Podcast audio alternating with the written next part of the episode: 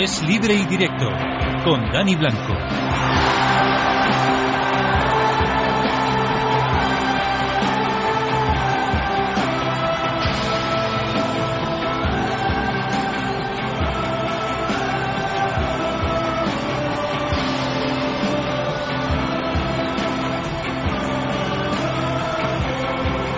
Medio minuto pasa de las 12 de la noche hasta la 1 de la madrugada, deporte en la sintonía de Es Radio, Es Libre y Directo, alegrándonos hoy por el Málaga que ha ganado 2-0 al Panathinaikos y está prácticamente clasificado para la ronda de Champions, para la Liga de Campeones. Tiene que pasar un único escollo y no es eh, moco de pavo, ¿eh? es el martes en Atenas el partido de vuelta que ahí el infierno griego puede ser tremendo para el conjunto de Manuel Pellegrini, pero hoy, con goles de Michelis y Eliseu, el Málaga ha dado un paso importante para acceder a la Liga de Campeones. Amalio Varela está en la parte técnica hoy. Dani Blanco ya le saluda en nombre de la redacción deportiva de Es Radio. Comenzamos.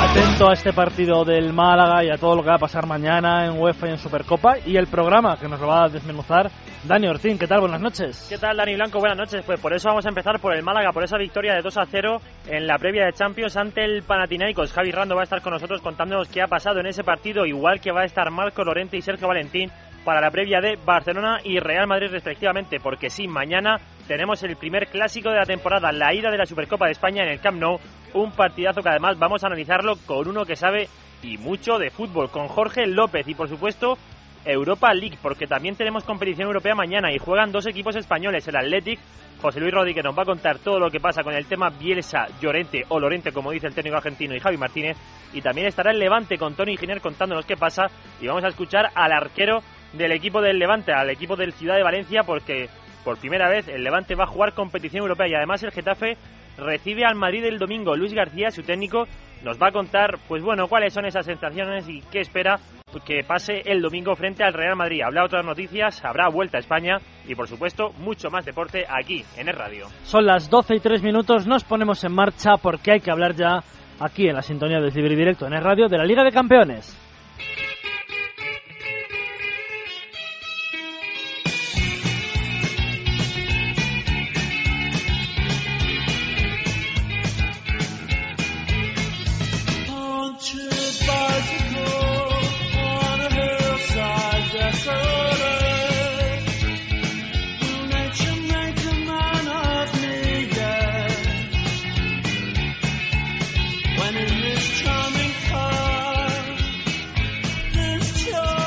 Javi Rando, Málaga, ¿qué tal? Buenas noches.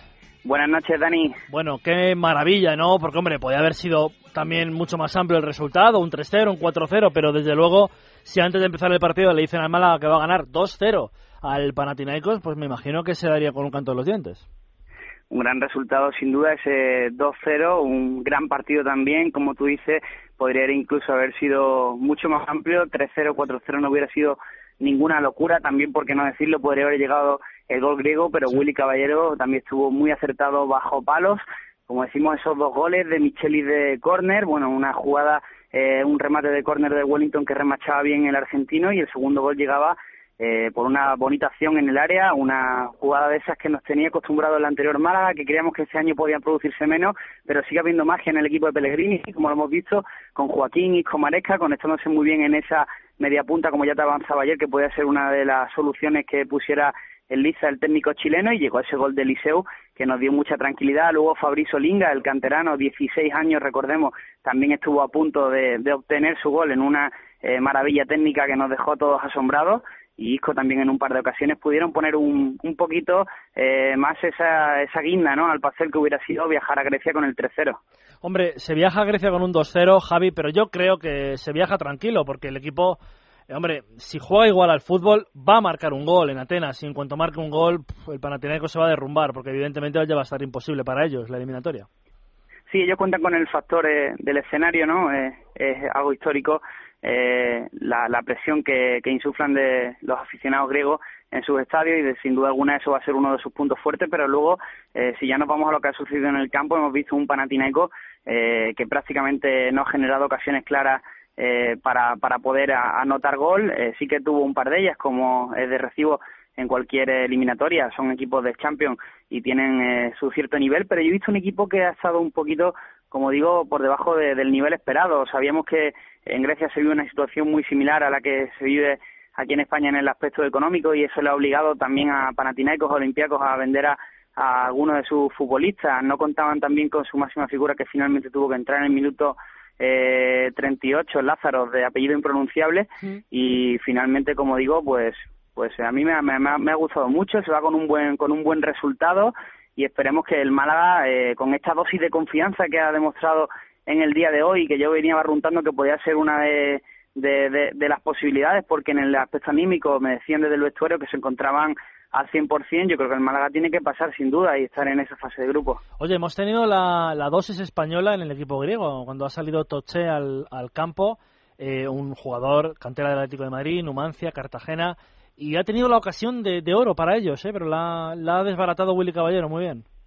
Sí, además un buen mano a mano en el que Willy ha ocupado bien su posición, eh, Toche ha buscado eh, por debajo de las piernas al, al portero argentino y sin embargo Willy se ha, se ha mantenido firme, ¿no? Como, como te decía antes, el argentino para mí ha estado también de sobresaliente y eh, yéndonos al, al, equipo griego, bueno, pues también Vitolo, dentro de sus eh, posibilidades técnicas, también ha hecho un buen partido de fuerza y de garra, pero no ha sido suficiente en un centro del campo donde yo he visto Tulela muy, muy sobresaliente y a un Maresca que yo no me lo esperaba que en el aspecto físico estuviera tan fabuloso teniendo en cuenta la temporada pasada el nivel que mostró. Oye, para terminar, para ir terminando, Javi, eh, dos cosas. Bueno, había dudas en el Málaga y resulta que partido de Liga en Vigo, victoria, partido contra el Panathinaikos, victoria, ningún gol encajado, tres goles marcados, es decir, que funciona el equipo por el momento. Sí, y no te voy a responder yo, Dani, te va a responder Pellegrini porque eh, en la rueda de prensa ha dicho que, que sí, que él confía en esta plantilla para dos, tres partidos, eh, no va a haber ningún problema, pero que para afrontar tres competiciones lo iban a tener muy complicado. Él ya está pensando en, en, en Europa y vuelve a lanzar su mensajito en rueda de prensa, lo cual es su responsabilidad como director técnico del, del conjunto malagueño y también eh, hemos podido escuchar en, en la retransmisión de, de, Canal Plus como el consejero Martín Aguilar avanzaba una semana interesante en los despachos del Málaga porque van a llegar eh, al mínimo dos refuerzos, tres, para, para poder completar un plantel que sí, que, que, que es bonito, que suena bien, que juega bien al fútbol, que lo intenta, pero que no olvidemos que teníamos hoy a un chaval de 16 años de delantero centro y eso hay que solventarlo. Eso es verdad. El, el sábado recibe al Mallorca en la Rosaleda, Javi, y luego ya el viaje a Grecia. Mm, no sé si eh, tendrás eh, el dato, no, no te pido el dato exacto, pero me parece que va a haber, me imagino que habrá desplazamiento de afición del Málaga a Atenas. Eh, ¿Como cuánto puede, puede ir más o menos de, de afición a, a la capital griega?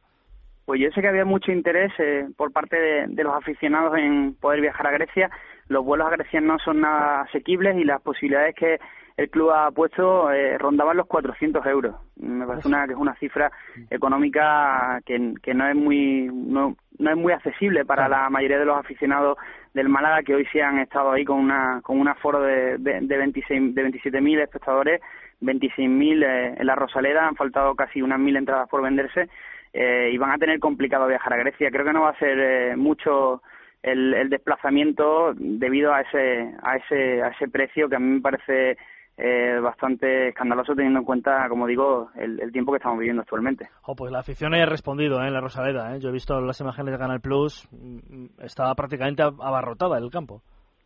Yo te digo, ya hablando un poco como casi como aficionado en lugar de profesional, eh, ya ha sido un, un, día espectacular el que he vivido hoy, porque que, que un mala que un mala club de fútbol que ha estado eh, en segunda división hasta hace poco, que incluso hemos estado en la categoría de tercera, en segunda B tiempo también, eh, sonar a el himno de las Champions Total. era algo que, aunque el año pasado se consiguiera, hasta que no se vive en primera persona, ese estadio cumplido, eh, grito desde el primer momento, llevando a los jugadores en volanda, eh, desde luego se puede criticar mucho el Málaga, pero que la afición no cumpla, eso nunca nunca se puede hacer y los jugadores, Pellegrini también, eh, que están viviendo un momento muy complicado dentro del club, han sabido han sabido premiar a una afición que lo que quiere es estar en ese bombo, ¿no? Y coquetear con, con quien nos toca, si Milán, si Chelsea, y sería ya sin duda alguna algo que no podríamos olvidar nunca. Pues vamos a ver lo que pasa el martes en, Atenas. Seguimos en, en contacto. Javi, gracias. Un abrazo, Dani. 12 y 10, 11 y 10 en la Comunidad Canaria. El Bombo, el martes 28, partido de vuelta. El Bombo, el jueves 30 a las 6 de la tarde. En Mónaco, el sorteo. A ver si el Málaga, pues está primero en esa Liga de Campeones. 2-0 ganado hoy. Y a ver con quién le toca en el sorteo de, de los grupos. Mañana hay Supercopa. Mañana es un partido Barça-Madrid y lo vamos a analizar en, en, profundidad. Primero con la actualidad deportiva de los dos equipos. Marcos Lorente, Barcelona, buenas noches. Hola, Dani Blanco, buenas noches. Bueno, el 24 horas para el comienzo, aparte digo 24 horas casi literal, Marcos, porque el partido es a las 10 y media de la noche, o sea quedan 22 horas para el encuentro. Hay expectación, ¿no?, en la ciudad condal. Sí, aunque todavía hay entradas a, a la venta, ¿eh? Poquitas, pero todavía quedan, ¿eh? Eh, pero sí, va a haber una, un aspecto de lleno o prácticamente lleno en el, en el Camp Nou para esta gran primera gran cita de la temporada. Ha entrenado el equipo de Tito Villanova por la tarde con todos los disponibles. Solo ha trabajado al margen Tiago. También han participado Sergi Roberto y Tello del filial. Ha sido el primer entrenamiento de Alexson aunque no se ha querido mojar Tito Vilanova, eh, ha dado poquitos detalles, eh, ha dicho que mañana decidirá si Son está o no para jugar. Evidentemente yo creo que, que no, con un solo entrenamiento no creo que Son participe en este primer envite de la Supercopa. Mañana a las doce y media habrá entrenamiento en el mismo Camp Nou a puerta cerrada.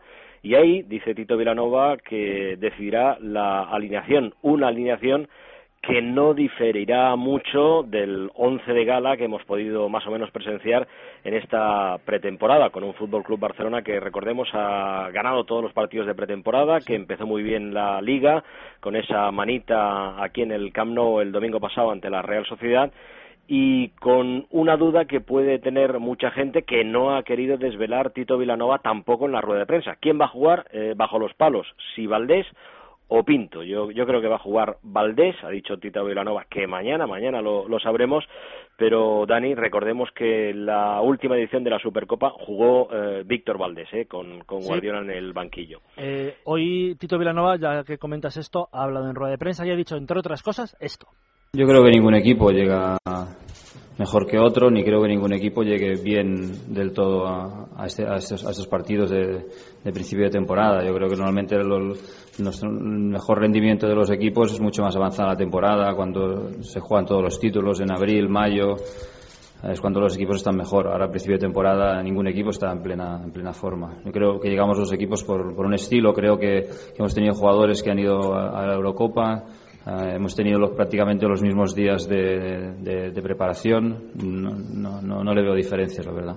Ah, yo creo que tiene razón, Tito. La verdad es que no hay que mirar otros resultados, Marcos, y han tenido los mismos días de preparación. La verdad es que llegan igual los dos equipos y siempre es un Barcelona-Real Madrid lo que se va a disputar. Sí, evidentemente. Eh, luego se ha hablado mucho aquí en Barcelona de, de, la presión que debe tener Tito Vilanova porque pues, eh, hay un cambio en el banquillo y es importante empezar la temporada sumando un título. Él se ha querido quitar esa presión de encima. Ha dicho que él particularmente no cree que se juegue nada mañana. Eh, dice que no podría hacer su trabajo pensando que si pierde se le cae el mundo encima. Bueno, es, un, es evidente que eh, él piensa así, pero que el, la afición del Fútbol Club Barcelona eh, querría que eh, la nueva era de Tito Vilanova comenzara con un, con un título. Es curioso, ¿eh?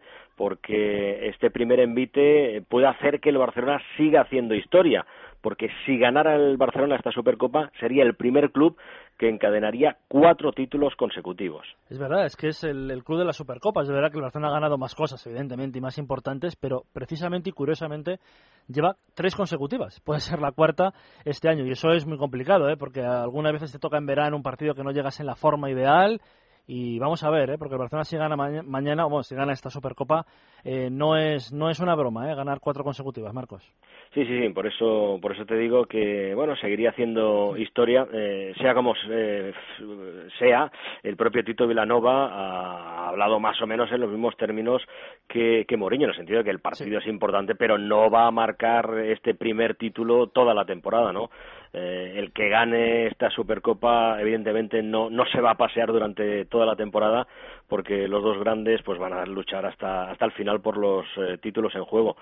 Eh, pero bueno, a, a quién le amarga un dulce yo creo claro. que evidentemente van a poner todo lo que esté en sus manos, tanto el Barça como el Madrid, para alzar esta primera copa. Pues mañana te escuchamos, Marcos, desde las diez y media, desde las diez y cinco, diez y diez aproximadamente en la sintonía de Es Radio, este primer partido de la, de la Supercopa. déjame déjame apostar por el once, que al final no, ah, es te verdad, lo he dicho. Es verdad, con, con Valdés en la portería, con Alves, Piqué, Puyol y Jordi Alba, con Sergio Busquets, Xavi Iniesta en medio campo, con Alexis, Seschi y Messi. Se parece el once inicial en el que en principio quedarían fuera Villa y Pedro. Sí, yo creo que es lo más razonable en principio, según lo veo yo. ¿eh? A lo mejor Pedro y Villa empiezan desde, desde el banquillo. La solución mañana, diez y media de la noche, como digo, con Marcos Lorente, Miguel Corominas y todos los comentaristas aquí, Isidoro San José, Jorge López y Quique Estebarán. Va a ser una retransmisión espectacular, no se la pierdan. Gracias, Marcos.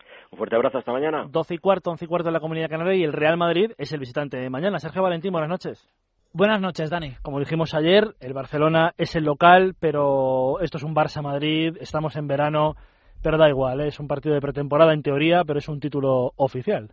Sí, hay, hay ganas, obviamente, de que el Real Madrid gane este título por parte del equipo, a pesar de que públicamente hoy Mourinho haya intentado vender que no es el título más importante, que desde luego no es un título que vaya a condicionar a los otros tres y desde luego también ha dejado claro que el estado físico de los jugadores del Real Madrid no es el más deseado a estas alturas, a pesar de que haya un título en juego. Mm, se ha quejado de el compromiso que hubo con España en Costa Rica, se ha quejado de que han tenido una mini pretemporada, en palabras textuales suyas, y se ha quejado de que muchos de los jugadores pues no han tenido el tiempo necesario porque llegaron a las rondas finales de la Eurocopa. Pero a pesar de todo ello, el Real Madrid obviamente quiere ganar este título porque es un título importante y segundo, que es lo más importante y es lo que motiva a los jugadores y a los aficionados porque enfrente está el Fútbol Club Barcelona. Bueno, ha hablado hoy Mourinho, ¿no? Típica rueda de prensa de antes del, del partido.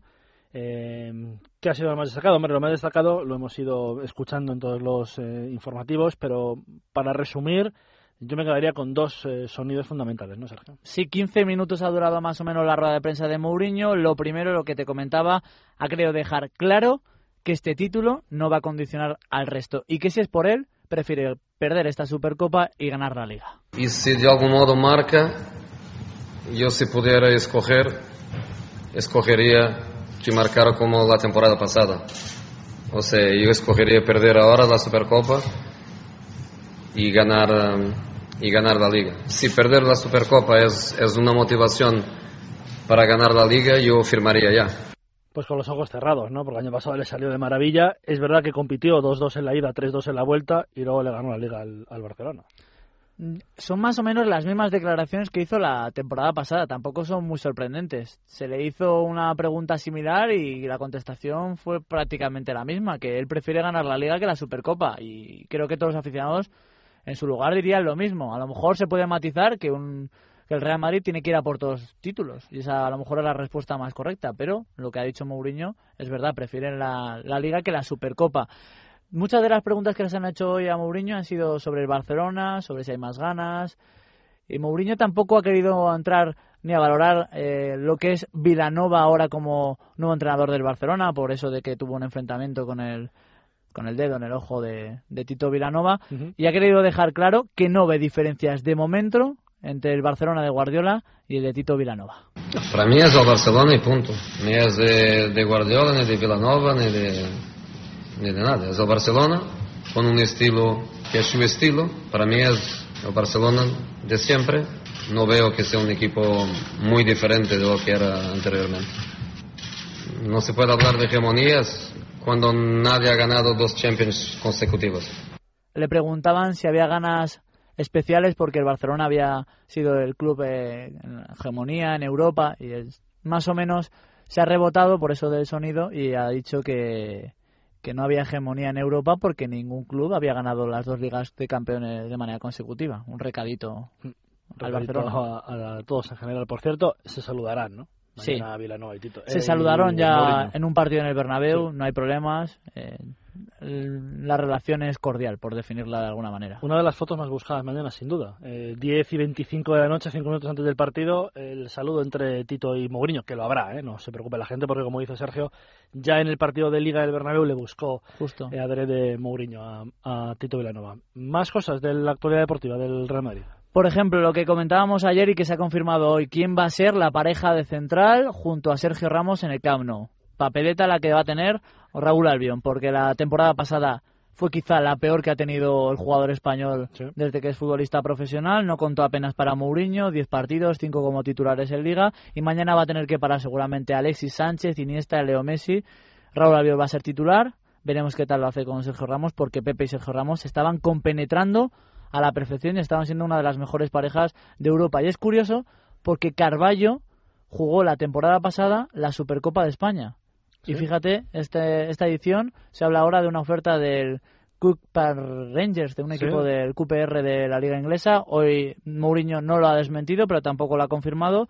Y también ha hablado sobre Nuri Sahin y Ricardo Kaká. Sahin tiene dos ofertas, Liverpool y Arsenal. Se había hablado de que Mourinho le estaba obligando a escoger una. Hoy ha desmentido esto, ha dicho que le da igual cual sea, pero que escoja una ya, que quiere que se marche cedido y que la Premier League es la mejor opción. Y sobre Kaká, caso totalmente distinto, parece que se va a quedar en el Madrid, porque ahora mismo no hay ninguna oferta formal sobre el jugador brasileño. Bueno, pues vamos a ver lo que sucede y mañana el partido. Diez y media de las diez y cinco en la sintonía de Es Radio. Gracias, Sergio. A ti, Dani. Vamos a analizar el partido con un habitual comentarista de esta casa, Jorge López. Buenas noches. Buenas noches. Eh, futbolísticamente, ¿cómo lo ves? Llega muy pronto, ¿no? El Barça Madrid para, para nuestros ojos. La verdad que sí, ¿no? Yo creo que es una guerra, yo creo que por encima de la, de la liga, yo creo que están estas batallas de Madrid y Barcelona y es una guerra entre los dos, ¿no? A ver quién al final gana y quién deja al otro cao. Yo creo que si lo vemos como un combate de boxeo, yo creo que desde que llegó Mourinho, yo creo que el Barcelona eh, no a primera instancia con el 5-0 ha podido dejar cao al Madrid, luego lo dejó, lo tuvo contra las cuerdas con el primer año y el Madrid ahora ha conseguido quitarse un poco, ¿no? Y, y empujar un poco empujar un poco al Barça y, y, quitarse esas cuerdas y el año pasado al final de temporada consiguió la liga y, y eso es donde está el Madrid ahora mismo, ¿no? Intentando meterle algún gancho al Barça e intentando jugar de igual a igual y, y ahí es como llega esta Supercopa, ¿no? Yo creo que, que es una batalla y, y no, y a lo mejor es inferior que, que una liga, por supuesto, y que una Champions, pero es una batalla más que es muy importante, ¿no? Porque porque aunque ellos digan que no, aunque Vilanova diga que no, aunque Mourinho le quite importancia, yo creo que, que esta Supercopa, y también dependiendo de cómo pierda o gane cada uno, puede ser una nube que, que, es difícil de quitarse hasta que haya otro enfrentamiento entre ambos, ¿no? Mm, eh, ¿Estás de acuerdo con Mourinho entonces en lo que, bueno, no estás muy de acuerdo en lo que dice de que es mejor perder la Supercopa y ganar la Liga? Que él cambiaría perder la Supercopa y ganar la Liga, como lo cambiarían casi todos, pero es verdad que esto es un título importante. Sí, hombre, yo creo que eso son tonterías. Yo creo que eso como no se puede dar, como no lo puedes organizar de esa manera, al final tú juegas unos campeonatos y por supuesto que la liga es más importante que la Supercopa, por eso es el título de 38 jornadas, ¿no? Yo creo que, que mucho más que dos partidos, pero eso eh, son tonterías que, realmente tú juegas ahora mismo un título que se llama la Supercopa y lo juegas contra el eterno rival, contra el cual hay una guerra eh, durante estos años y donde claramente cada uno quiere salir victorioso, ¿no? Y, al final yo creo que, que esta es una batalla más dentro de una gran guerra y los dos quieren dejar cao al otro, ¿no? Y, y, y está claro que, que, es lo que van a luchar y, y, yo creo que se presenta una supercopa muy vistosa, ¿no? Yo creo que, que podemos ver tanto en el Madrid, eh, yo creo que tienen muchas ganas de, de de, de dejar por lo menos a, al Barça noqueado y, y, yo creo que el Barça después de haber perdido esa liga eh, tiene muchas ganas de, de volver a que el Madrid sienta inferior a, al Barcelona, ¿no? Que ahora mismo así no está la cosa, ¿no? Yo creo que la segunda opción es más, no sé, se palma más en el ambiente, ¿no? Que hay ganas en el Nou Camp de mañana, por ejemplo, eh, 2-0, 3-0 y, no sé, volver a demostrar, que va a ser complicado, evidentemente, eh, esa superioridad de, de, otros, de otros tiempos en el Barcelona, ¿no? Yo creo que no, yo creo que lo que pasa que yo creo que Mourinho es una persona que, que bueno, intenta guiar un poco al equipo e intenta guiar un poco a que a la máxima competencia posible en, en, un futuro cercano, ¿no? Al final, Mourinho sí es verdad que piensa más en la Liga, en la Champions y sobre todo teme un descalabro en esta Supercopa, ¿no? En dos partidos que, que tal, entonces está poniendo, oye, el parche, ¿no? Si luego ganas no pasa nada, pero pero sí que es verdad que que, que el Madrid, eh, este es el año del Madrid, yo creo que es el año donde se desquite de este Barcelona, el Barcelona ha cambiado de entrenador, eh, el año pasado ya generó dudas y el Madrid tiene que verlo como una oportunidad. Sí que es verdad que, que, oye, pues que el Barcelona es una máquina bien engrasada, lo veíamos el otro día, le falta pocos entrenamientos, le falta poca preparación para, para poder jugar a un ritmo aceptable, pero el Madrid, yo creo, Mourinho aprendió del año pasado. El año pasado le dio muchísima importancia a esta competición, eh, en declaraciones, en entrenamientos y en la manera de prepararla. Y, y tú cuando la preparas mucho y el rival no la prepara y además pierdes, pues sales muy mal, de, sales muy mal de esta competición, sobre todo psicológicamente, ¿no? Mourinho sabemos que, que es muy buen psicólogo de la plantilla, sabe gestionar muy bien esa plantilla y supo rehacerla, ¿no? Y ante los palos psicológicos que ha vivido durante estos dos años, la verdad que la plantilla de Madrid ha sido muy íntegra y ha conseguido competir en todo momento. Y no es fácil de salir de un 5-0 en el Nou y tampoco es fácil salir de una Supercopa como la que salió el año pasado, ¿no? Y, y yo creo que ahí está un poco el debate. Yo creo, futbolísticamente, Dani, hay que decir que, oye, pues el Madrid no, se, no ha incorporado a nadie, tiene la, eh, yo para mí, aparte de la, de la llegada de Modric, yo creo que hay una parte que yo sobre todo estos equipos, tanto Barça como Madrid, tienen que fijarse eh, dónde, por qué han perdido ciertos partidos contra Bayern de Múnich y, y, Chelsea y el Madrid tiene que ver eh, cuáles son los puntos flojos contra el Bayern de Múnich, ¿no? que yo creo que eran los dos laterales y, y era por ahí donde donde el donde el Bayern a, a base de su uno contra uno entre Ribery y Robben les hacía muchísimo daño, ¿no? Porque siempre tenían que ir a la ayuda a los medios centros. En esa posición no han incorporado a nadie, siguen con, con Marcelo, con Trao y, y, y, Arbeloa. Arbeloa, sí. Y, y ahí sí que ahí es donde tiene que el Barça atacar y ese uno contra uno eh, es realmente el arma que tiene que utilizar el Barça. No se puede equivocar el Barça con otra cosa porque se sabe que es ahí donde sufre, porque tanto Xavi Alonso como Kedira van a la ayuda y hacen muchísimo espacio por dentro, que es donde tienen que hacerlo. Y el Barça, ¿dónde tiene? Pues que el Barça una vez que llega a ese plan A y no consigue, no consigue superar al rival, eh, llega un momento que se colapsa y aparecen los errores y ahí es el Madrid donde tiene que aprovechar. Yo creo que sí que Mourinho nos, nos depara una sorpresa táctica, estoy seguro. Yo creo sobre todo la sorpresa será en torno a la presión. Yo creo que la presión, dependiendo de donde la vemos, alta o media, y a ver qué jugadores lo hacen, yo creo que ahí va a ser un poco eh, donde vaya a poner la novedad táctica a Mourinho y donde ponga un poco en aprietos a, Tito Vilanova, ¿no? Pues va a ser apasionante, la verdad, es que mañana este Barça Real Madrid primero de temporada a las diez y media del partido, lo estamos recordando a todas horas, pero merece la pena. Desde las diez y diez, diez y cinco, diez y diez, en la sintonía de Es Radio, Jorge López, Giga Estebaranz, eh, además de Isidoro San José, y Marcos Lorente y Miguel Corominas en el estadio del Nou Camp. Te escuchamos mañana, Jorge. Venga, un abrazo. Y sobre lo que decía Llorente, yo creo que Mascherano lo veo complicado que, se baje el once inicial, aunque yo siempre apuesto por él. ¿eh? Ya año ah. pasado aposté y fallé. Es verdad, ha dicho Marcos Piqué Puyol y Busquets de medio centro. Vamos a ver lo yo que... Yo tengo ganas de saber, Tito Vilanova, hacia quién hace fuerza. Tú cuando llegas a un vestuario tienes que... Hay, un, hay sobre alguien tienes que demostrar el poder y la autoridad, ¿no?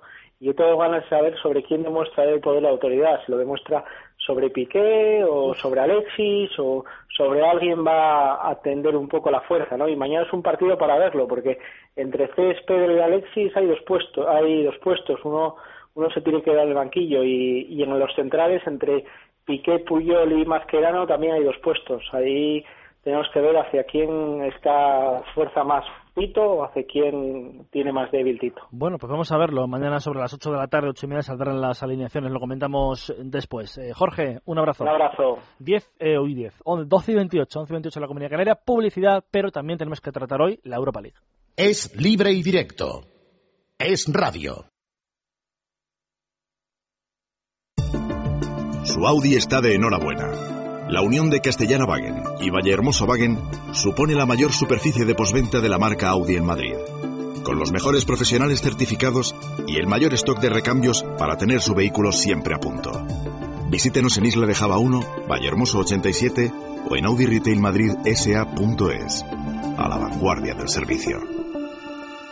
¿Sabes que muchos accidentes en personas mayores se producen en la bañera? En duchate.es te cambiamos la bañera por un plato de ducha. Te ponemos los azulejos, una mampara a medida y te regalamos un agarrador por tan solo 1.200 euros. Es sin duda la mejor oferta del mercado. Ven a vernos a la calle Ferrocarril 39 junto al Metro Delicias o llámanos al 91 474 1004 y te hacemos un presupuesto sin compromiso. Recuerda, 91 474 1004. Ducha Cámbiate.es, la mejor inversión. Encontrar la cama que me haga feliz. Ese sofá que me haga feliz. Esa alfombra que me haga feliz. Ese espejo que me haga feliz. Encontrar el lugar donde la casa de nuestros sueños se haga realidad. Camino a casa. Tu casa debe hacerte feliz. Ahora nuevo centro en el corazón de Madrid. En Ortega y Gasset 34 y muy pronto en Equinoccio Majadahonda. Ven a las rebajas de Camino a casa. Abrimos domingos y festivos.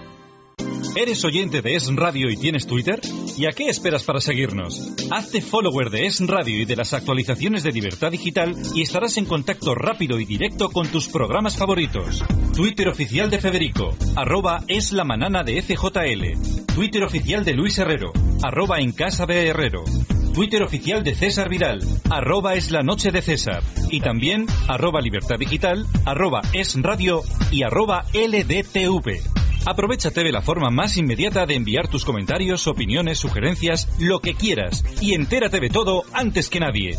Es Radio. ¿Nos oyes? ¿Nos sigues? El año pasado, Caritas Madrid atendió a más de 118.000 personas y afrontó numerosas situaciones de emergencia social, proporcionando ayudas económicas a familias en situación grave. Todo gracias a personas como usted, que colaboran para crear oportunidades a los que más lo necesitan. Apostemos por los buenos hábitos del corazón y hagamos entre todos un Madrid generoso y solidario. Porque usted lo hace posible. Caritas Madrid. Come Madrid a precios de Galicia en los restaurantes Los Montes de Galicia. Disfruta de nuestros menús especiales para grupos a partir de 24,50 euros masiva. Restaurantes Los Montes de Galicia. El placer de comer. En el barrio de Salamanca, calle Azcona 46 y en el barrio del Pilar, calle Antonio López Aguado 10.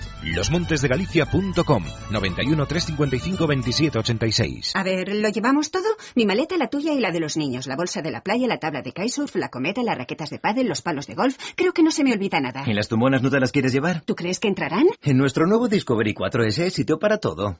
Llega el verano y con él la excusa perfecta para cambiar de coche. Ven a tu concesionario Land Rover y llévate un Discovery 4S 211 caballos desde 40.500 euros. Oferta aplicable solo para vehículos financiados con FGA Capital Spain EFC SAU y matriculados antes del 31 de agosto de 2012. Venga a verlo a Bruselas Motor 4x4, calle Alcalá 506, teléfono 91 327 39 39. Aproveche las vacaciones. Clínica Dental Alcalá le ofrece también en verano los mejores profesionales y las mejores técnicas en implantología. Llámenos al 91 356 6077. Ah, y un 20% de descuento a mayores de 60 años. Disfrute del verano con su mejor sonrisa. 91 356 6077.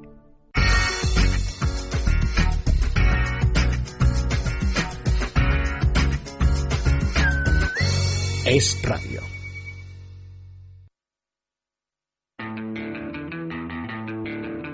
Es libre y directo, con Dani Blanco y Dani Ortín.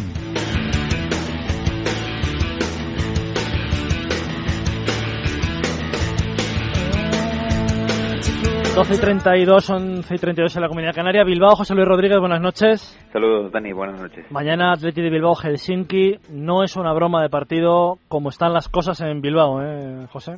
No, para nada. Aunque a muchos aquí en Bilbao, como le pasó en la primera jornada contra el Betis, pues la verdad es que les pilla en segundo plato o hasta en el postre, porque la verdad es que sigue dando que hablar el tema de Javi Martínez, el tema de Fernando Llorente, y la verdad es que hay muchos que no están preocupados, a pesar de que el equipo sí que ha dado muestras de que le está trastocando un poco los planes o la mentalización, y si no, solo hay que ver el resultado de la primera jornada de Liga. Eh, tanto eh, se sigue hablando del tema Llorente que hoy Bielsa ha hablado del tema Llorente y el del tema Javi Martínez. Le escuchamos. Bielsa hablando de, a ver, Bielsa hablando de Javi Martínez y de Llorente. Y yo sé que Javi Martínez y Llorente son mucho más importantes que yo para el Atlético. Por eso yo consulté con ellos si ese obstáculo era cierto y también estuve dispuesto a actuar en consecuencia. Si ellos me hubieran dicho, mire, para nosotros es uno, usted es un obstáculo, yo hubiera sabido qué hacer hubiera sabido qué hacer, que sería marcharse, me imagino, ¿no, José Luis? Si le hubieran dicho que sí, que... A poco entendedor, pocas palabras bastan, suelen decir, ¿no? Sí, la verdad es que ha sido otra rueda de prensa de esas contundentes de Marcelo Bielsa que suele dar. Por cierto, también ha sacado hasta los problemas de que nos trajo con las instalaciones de Santa María de Zema, ha dicho que ya ha hecho prácticamente las paces con Josu Rutia, que eso se ha quedado allí, y que quizás aquello también buscó un poco el asentar a, a todas las figuras, porque dice que el haber hecho la temporada que ha hecho el conjunto rojiblanco la pasada, llegando a dos finales, pues tenía un riesgo, que era este que él veía, que las figuras no quisieran eh, seguir eh, por temas económicos y quisieran marcharse. Intentó uh, por medios, por lo menos eh, deportivos, que se quedarían y no ha sido así. Es las palabras de Marcelo Bielsa. Luego la gente puede pensar si era eso no era eso o que siguen con el culebrón a ver lo que va a pasar con estos dos hombres, porque no entrenan, o por lo menos así se sabe, porque el último entrenamiento fue en, el, en eh, esta mañana y no ha entrenado con el equipo, ni con los suplentes, ni con los que están libres para marchar a otros equipos, estos dos hombres, y, no se sabe lo que va a pasar con ellos. Pues vamos a ver qué pasa en el partido. Las, lo deportivo deportivo, mañana tienes alguna idea, por lo menos de algún jugador del 11. Evidentemente, mañana saldrá, mañana tendrá más idea Marcelo Bielsa, pero ¿con qué está ensayando Lo ha últimamente? dejado claro, lo ha dejado claro hoy, y aparte de esa tormentosa rueda de prensa, ha dejado claro que la única variación respecto al eh, equipo que saltó contra el Betis en San Mamés el pasado fin de semana, la única novedad va a ser en la punta de ataque, que vio que Gaisca Toquero pues es un hombre muy querido que eh, se deja hasta el alma cada vez que sale en un partido, pero no es el ariete ese de meter los goles. El ariete que tiene en estos momentos Marcelo Bielsa, aparte de que Fernando Llorente no esté, es Aris Aduriz, que va a ser definitivamente por el que apueste desde el principio y, por cierto, entre todo lo que está cayendo aquí Sí. en Bilbao, un poco menos que llueve, ya que Muniain va a ser de, no de la partida, pero sí de la convocatoria y del banquillo de cara a necesitarle durante el encuentro. Bueno, pues seguimos en contacto. Mañana hablamos para ese partido Atleti Bilbao-Helsinki que empieza a las 9 de la noche. Gracias, José.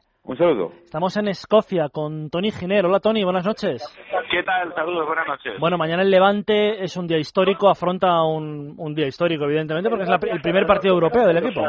Pues sí, primer partido europeo en la historia del Levante Unión Deportiva, que ha empezado además este primer desplazamiento ya con anécdota. Esta mañana eh, se ha quedado en anécdota, pero bueno, eh, esta mañana ya estábamos embarcados, estaba embarcada ya la, la expedición oficial y de repente, bueno, pues ha surgido un, un problema con el pasaporte de Pape Diop, un problema, eh, la explicación es relativamente sencilla y de ahí se entiende qué es lo que ha sucedido, porque uno puede pensar que eh, sea una falta de previsión por parte del club, pero eh, una vez que entiende lo que ha sucedido es bastante sencillo de, de comprender. Y es que en, el, en todo el Reino Unido, con motivo de los Juegos Olímpicos y Paralímpicos, hasta que termine el mes de agosto hay una serie de medidas eh, excepcionales con determinadas eh, nacionalidades entre las que está eh, la nacionalidad senegalesa, la de Pape Diop. Todo esto eh, surge de esto que seguro recordaréis, de esos atletas keniatas que aprovechando que estaban allí se quedaron en Reino Unido, en fin, toda esta circunstancia. Total, que eh, más de hora y media esperando y a todo el mundo embarcado para tratar de solucionarlo, finalmente no ha sido posible encontrar la solución y la decisión que se ha tomado a última hora ha sido que Pape Diop se bajase del avión, un empleado de Levante Unión Deportiva se ha quedado con el futbolista, eh, se han tratado de agilizar gestiones, no ha sido posible y por lo tanto Pape Diop, que no se va a incorporar a la concentración, eh, no va a viajar hasta aquí, hasta Glasgow, donde se hospeda, donde espera el equipo. Un equipo que ha entrenado esta tarde, que ya lo ha hecho en el escenario, en el escenario del partido. Es eh, un pueblo llamado Motherwell, Sí. está a 23 kilómetros de, de Glasgow. Un campo muy pequeñito, un campo británico. eh, nos decía el jefe de prensa del, del Motherwell que era la primera vez que había visto tantos periodistas en esa sala de prensa.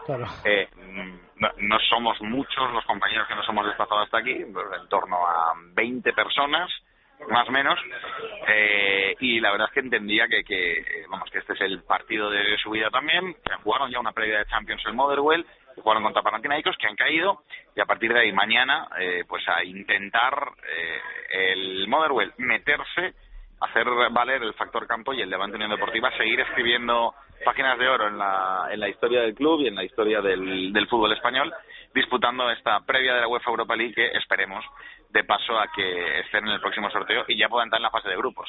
Pues mañana, si te parece, Tony, entramos en contacto contigo para que nos cuentes el partido. Es un día de Barcelona-Real Madrid también, pero bueno, vamos a ver qué se puede hacer mañana en este programa de 12 a 1.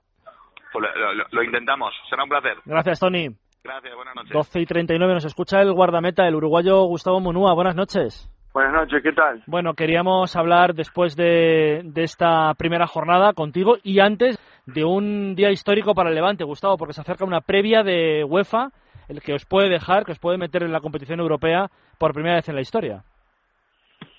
Sí, eh, la verdad que es un partido muy muy ilusionante, lo estamos preparando con muchas ganas, eh, la verdad que es un premio a la, a la temporada del año pasado que costó tanto y, bueno, esperemos poder pasar esta eliminatoria de 180 minutos, ¿no? Son es un ida y vuelta, no son 90.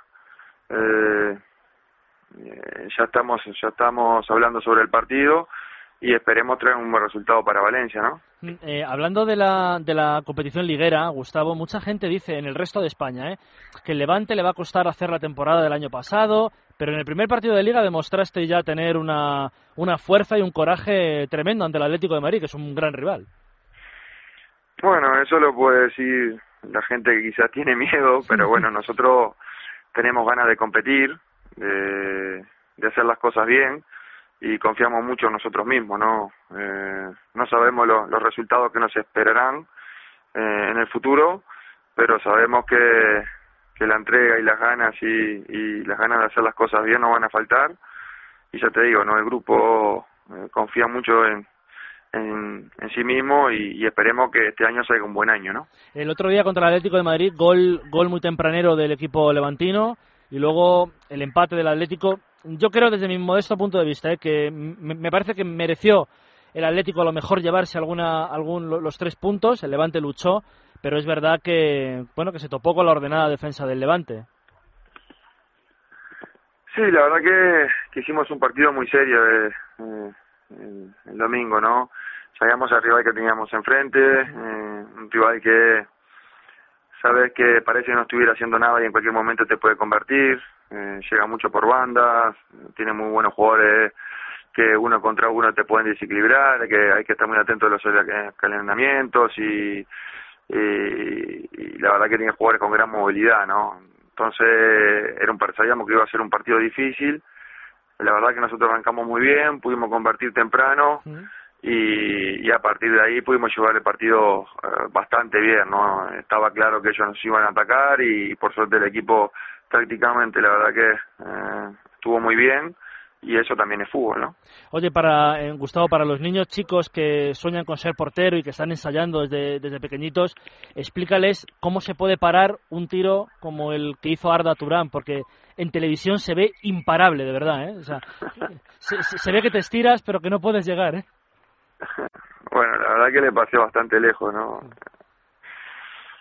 Bueno, son esas cosas que acá hay muy buenos jugadores en la liga, sabemos que en cualquier momento pueden hacer algo diferente y, y Turán lo, hizo el otro día, ¿no? Hizo algo diferente, algo que, que el partido estaba, por decirlo de una manera, estaba tranquilo, estaba estable, lo manejábamos bien y todos los buenos jugadores que tiene el Atlético Madrid saca un disparo así, ¿no? Eh, eh, fuerte, esquinado, es complicado, ¿no? Hmm. El fin de semana que viene jugáis, bueno, hay competición europea ahora, el lunes hay que jugar en Valladolid. Me imagino que el Mister no se habrá puesto todavía nada del Valladolid porque tenéis un partido importantísimo antes, el jueves. Pero, eh, ¿cómo ves en este comienzo, el mes de agosto, el final del mes de agosto, con los dos partidos contra el equipo escocés, el, Campeonato Nacional de Liga? ¿El Levante puede estar arriba de nuevo, eh, Gustavo, o hay una ilusión en, enorme en, en Valencia? Mm, sinceramente, miedo por la por las tres competiciones que tenemos, no, estamos contentos por tener tres competiciones, porque tener tres competiciones quiere decir que, eh, que se están haciendo las cosas bien, ¿no? Eh, las afrontamos con, con gran responsabilidad, eh, con mucho respeto y con ganas de hacer las cosas bien, ¿no? Eh, el comienzo de liga está siendo parejo para todos los equipos y ya sabemos que la liga es dura, eh, la Europa League va a ser dura y, y la Copa del Rey ya veremos cómo viene, ¿no? Pero hay una hay una cierta igualdad en la liga y para mi gusto lo, los equipos que sean más, más fuertes y que tengan las cosas más claras seguramente van a van a empezar a sacar más puntos, ¿no? Eh, la, la, última para terminar, Gustavo, ¿cómo están los nuevos? ¿Están acoplando los nuevos jugadores? Eh, ¿Cómo están los, los nuevos, los que no estaban en el equipo el año pasado? No, bien, bien, la verdad que se les ve con, con ganas. Eh, mm, se nota que, que lo que hizo Levante el año pasado Eh, mm, llegó mucha gente y la verdad que la gente que, que viene al Levante hoy por hoy viene con mucha ilusión, con muchas ganas y, y bueno, de a poquito se eh, se van consiguiendo ese, tip- ese tipo de cosas en el Levante, ¿no? Y, y esperemos que, que se adapten lo más, lo más rápido posible, porque bueno, acá en el Levante obviamente que necesitamos eh, de todos, ¿no? Pues que tengáis mucha suerte, eh, Gustavo, porque hay una competición europea ilusionante y evidentemente que tengáis una liga plácida y que os vaya lo mejor posible en el mes de, en el mes de junio. Gracias por atendernos. Eh, gracias a ustedes, estamos a las órdenes y bueno, esperemos hacer un buen partido este jueves.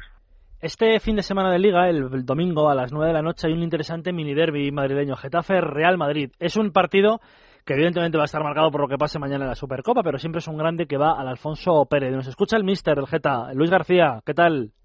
Hola Dani, buenas noches. Bueno, el eh, domingo llega el Real Madrid, me imagino que los 38 partidos son importantes, Luis, y además eh, conociéndote más, pero llega uno de los grandes equipos al, al Alfonso Pérez, día de, de fiesta para, para el club, ¿no? Sí, yo creo que, que bueno, es, es, es, es el, es el actual campeón, es el que un equipo que el año pasado perdió muy poquitos puntos, pero bueno, algunos perdió. Entonces tenemos que pensar que, que porque no puede ser que, también pierda aquí alguno. Mm, Creo que el resultado de, del otro día no nos favorece porque saben ellos saben que cualquier pinchazo les, les separa del Barça y ya han cometido uno en el primer partido, vendrán con muchas ganas, pero nosotros también tenemos ganas de empezar a sumar, aunque sea con, con estos rivales tan fuertes. El año pasado, recordaba yo en la redacción ahora, eh, el Getafe perdió por muy poco eh, 0-1 en casa ante el Madrid y le ganó al Barcelona. Es decir, que el Alfonso Pérez, y luego perdió el Atlético de Madrid también el Alfonso Pérez. En el Alfonso Pérez los equipos grandes sufrieron. Eh, ¿Crees que va a seguir la tónica o por lo menos tu ilusión es que siga así, no este año? Claro, la ilusión es esa, no solo eso, perdió el Valencia, perdió el Sevilla, eh, creo que contra los equipos de arriba hicimos muy buenos partidos, pero pff, cada año es una historia, no tiene nada que ver, ni cada partido es una historia. Nosotros vamos con esa ilusión, con esas ganas, sabiendo de la dificultad que tiene el partido porque nos enfrentamos a uno de los dos mejores equipos del mundo, pero bueno, eh, ya te digo, eh, los números asustan porque hizo 100 puntos, pero algunos puntos perdió, y entonces tenemos que tener esa ilusión de que aquí puede ser donde vuelva a perder. Y otra eh, similitud a la temporada pasada, los que perdió Luis, los perdió al principio. Tres puntos en campo del Levante y dos en campo del Racing. O sea que cinco de los que perdió fueron en las primeras cuatro jornadas de liga. Bueno, sí, pero al final cada, cada historia no tiene nada que ver. Es verdad que incluso entonces nos vamos, podemos agarrar, para, para ser positivos te agarras cualquier cosa. Yo pues, a nivel personal también se me han dado bien, tanto Madrid como Barça, o sea, como resultados con ellos, pero es que no tiene nada que ver. A lo mejor llegan y te apabullan, como llegas tú y les ganas. Es que es un partido de fútbol, todos los partidos de fútbol tienes opciones de ganar, todos, absolutamente todos, unos más que otras, este es de los que menos tienes, pero tienes también, entonces lo que tienes que hacer es luchar con ellos por ellas, por esas opciones con todas tus fuerzas. Eh, además, es un partido, Luis, es verdad que son 38 jornadas y es muy pronto para deciros, pero me acuerdo en una entrevista hace un mes aproximadamente que me decías que el comienzo no es el que más nos favorece, porque es la visita a Sevilla, ya hay derrota, eh, los dos grandes en casa y luego la visita a Riazor. Es que si se te da mal, es verdad que es, es ser pesimista, pero si se te diera mal o algo, en- en- entras con un punto, cero puntos de los primeros 12, que es una rémora. Sí, pero al final creo que, que- que es- siempre lo he dicho para bien. Igual que si Baraja, por ejemplo, nos da por ganar el Madrid y ganar en Coruña, que puede ser, ¿no? Porque no puede ser y es así el fútbol. Las notas son al final. Eh, nosotros el año pasado la jornada 10, y- en la jornada 10 no te hablo de 4, en la jornada 10 éramos los colistas y después nos saltó pues un sprint final para meternos en Europa. Eh, El español terminó en Champions y después no, no, no acabó por detrás nuestra. No sé, pues miles de ejemplos de equipos que, que arrancan mal y terminan bien y otros que arrancan bien y terminan mal. Entonces, bueno, pues ese calendario tendrán que pasar otros más adelante. Ojalá seamos capaces de, de sacar muchos puntos ahí, porque sería un buen paso, pero si por, bueno, por, por desgracia no puede ser, al final hay que jugar y hay que jugar y son 18 jornadas y, y tienes que seguir y tienes que seguir. O sea, eso no, no cambiará un poco la percepción que tenemos de que, de que estamos haciendo las cosas bien, de que el equipo va a ser competitivo y de que al final de liga estaremos en una posición buena. Eh, te quería preguntar sobre el partido del, del sábado en, en Sevilla. Yo no sé si estás de acuerdo con el pronóstico que doy yo. Vi, el partido completo, es verdad que tú lo ves como técnico, yo lo veo como, periodista. Quizá, mm, no sé, los primeros 25 minutos de la segunda parte lo mejor, pero, pero olvidables un poco los, el resto de partidos, los 60 restantes. Mm, Bueno, eh, al principio no estuvimos mal, tuvimos unas dos opciones. Yo creo que nos, nos sobraba el cuarto hora de la de la primera parte último, que creo que ahí incluso pudieron ellos iniciar. Es verdad que hay un penalti que no es y bueno, pues eso es, es- yo creo que marca un poco el resultado porque al final si ese penalti no hubiera entrado hubiéramos empatado y todo sería, oh, que viene el Getafe, que Sí. bien toda la historia, pues siempre no caíamos por eso. Pero es verdad que en la primera parte hubo ratos que no me gustó, perdón, y la segunda sí que tuvimos 25 media hora muy buenos. No es fácil estar frente a un Sevilla con jugadores como Negredo, como Navas, como gente muy importante, pero yo creo que el equipo mm, va a mostrar esa cara de competir, de, de aunque un día se ponga mal, eh, incluso, bueno, pues, pues, pues mira, por la mala suerte que tuvimos, que siempre digo que en 18 jornadas se compensa de una decisión arbitral, se levantó, eh, la segunda parte fue por el partido, eh, se puso a corto distancias y casi empata. Eso es lo que quiero, que sea un equipo que sea capaz de, de, bueno, de, de si no podemos eh, dominar, tampoco es fácil dominar al Sevilla en su campo y, y pasarle por encima, es muy difícil. Entonces, bueno, pues el equipo tuvo opciones, no las aprovechó y esperemos que, que otras veces que las tengamos, pues las aprovechemos. Es verdad que para no quiero andar en la polémica, ¿eh? pero yo también creo que la tercera o cuarta repetición veo que no que no es penalti, pero pero lo más fácil es verdad que para el árbitro yo creo que pitar penalti en esa acción no es nada complicado, Luis. De, de No, que- no, sí, además, Dani no, no es ninguno. O sea, Ya, al ya. final, seguro que hablaremos otro día en el, Claro. que, en el que el árbitro más favorece a mí, porque son humanos y se equivocan. O sea, yo siempre digo, siempre lo he dicho, en Liga de 38 jornadas, eh, al final está todo compensado y está todo igual. Otra cosa es una eliminatoria, otra cosa eso, es una eliminatoria del caos, que ahí no hay vuelta atrás. O sea, te clasifican y, y a veces te eliminan pues porque son humanos y se equivocan. Pero en Liga, ya te digo que a lo mejor me llamas dentro, a lo mejor el domingo hablamos de que hay una jugada que nos ha favorecido y nos ha hecho ganar. Porque es así, porque es así. Lo importante es que se equivoquen cuanto menos mejor, pero hay que aceptarlo como una parte del juego porque ya te digo, otros días no, otros días eh, sin querer, pues, pues los hombres se equivocan y te favorecen y eso es, es así. Y el que no lo piense, creo que el que no lo piensa ahí creo que se equivoca y, y que en una liga de 38 jornadas al final eh, las cosas se compensan, tanto aciertos como errores. Hablando del partido del domingo, Luis, el partido de mañana jueves y el partido del miércoles siguiente, la ida y la vuelta de la Supercopa que ellos tienen ante el, ante el Barcelona, ¿puede influir en el ánimo de ellos en el Alfonso Pérez el, el domingo? Imagínate un resultado contradictorio en el Nou Camp o que está igualada la eliminatoria, ¿pueden pensar más en la vuelta que en el de Liga? o? No, yo creo que al revés. Yo creo que, que el que más va a influir fue el resultado que sacaron con el Valencia. Creo que si ellos hubieran sacado tres puntos con el Valencia, eh, bueno, pues ya irían igual que el Barça. Y No, no han tenido ese tropiezo, pero ellos tienen la sensación de que ya el Barça está dos puntos por delante y que si no son capaces de ganar en el Alfonso Pérez, pues el Barça, bueno, pues puede volver a ganar e imagínate, se pone a cuatro o cinco puntos ya. Y esa diferencia entre ellos es abismal. La Supercopa es un torneo diferente, se juega dos partidos, eh, ganes o pierdas no te influye en la liga y no tiene nada que ver. Vamos a ver el jueves cómo, cómo sale el partido, cómo se desarrolla.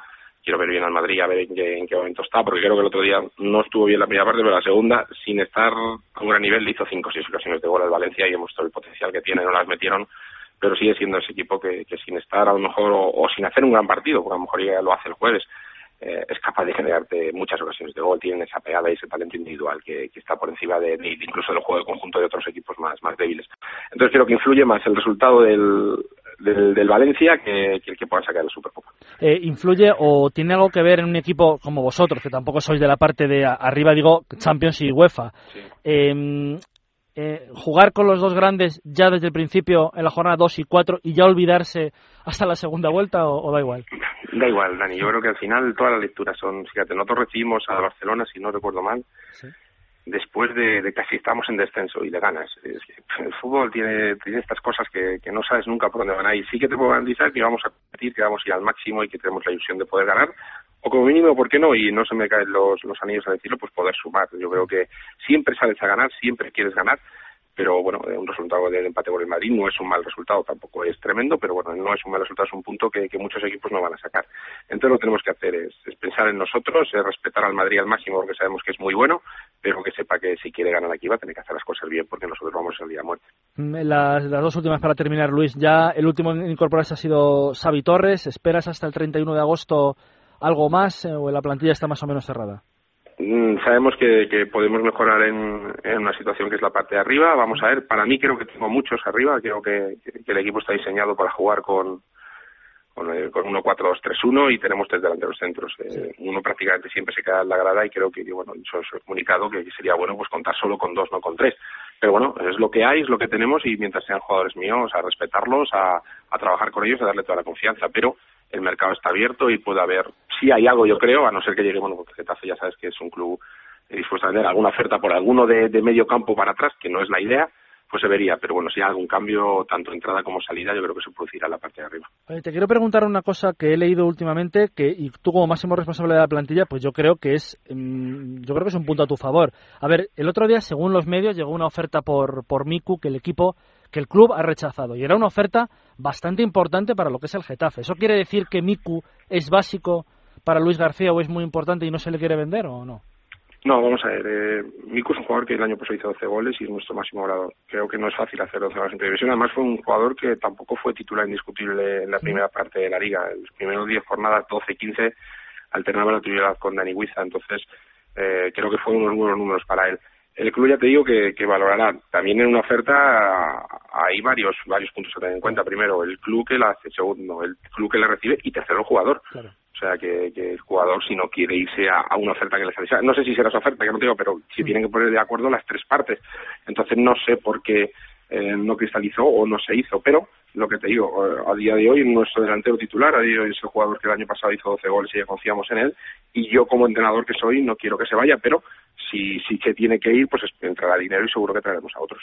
Pues te deseamos suerte, como se la deseamos al Madrid el domingo, pero evidentemente se la deseamos a los 20 equipos de Primera División, que te vaya bien este año con el Getafe. Se ha comenzado con una derrota en Sevilla, pero me imagino que el Getafe saldrá, saldrá adelante con Luis García.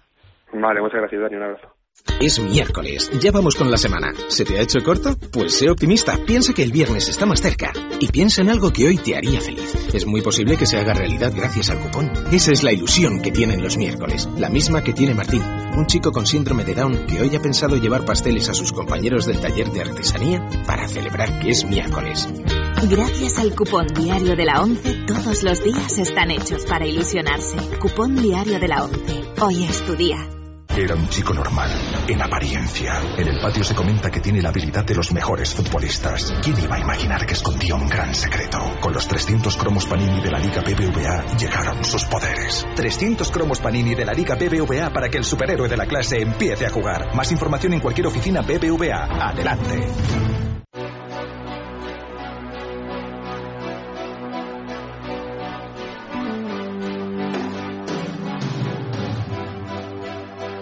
Comenzar en los próximos meses un musical en el Teatro Apolo de Madrid dedicado a Queen y la verdad es que por eso ponemos en esta ocasión esta canción. El show debe continuar, Dani, y lo hace con tus noticias. Ah, mira qué bien. Claro.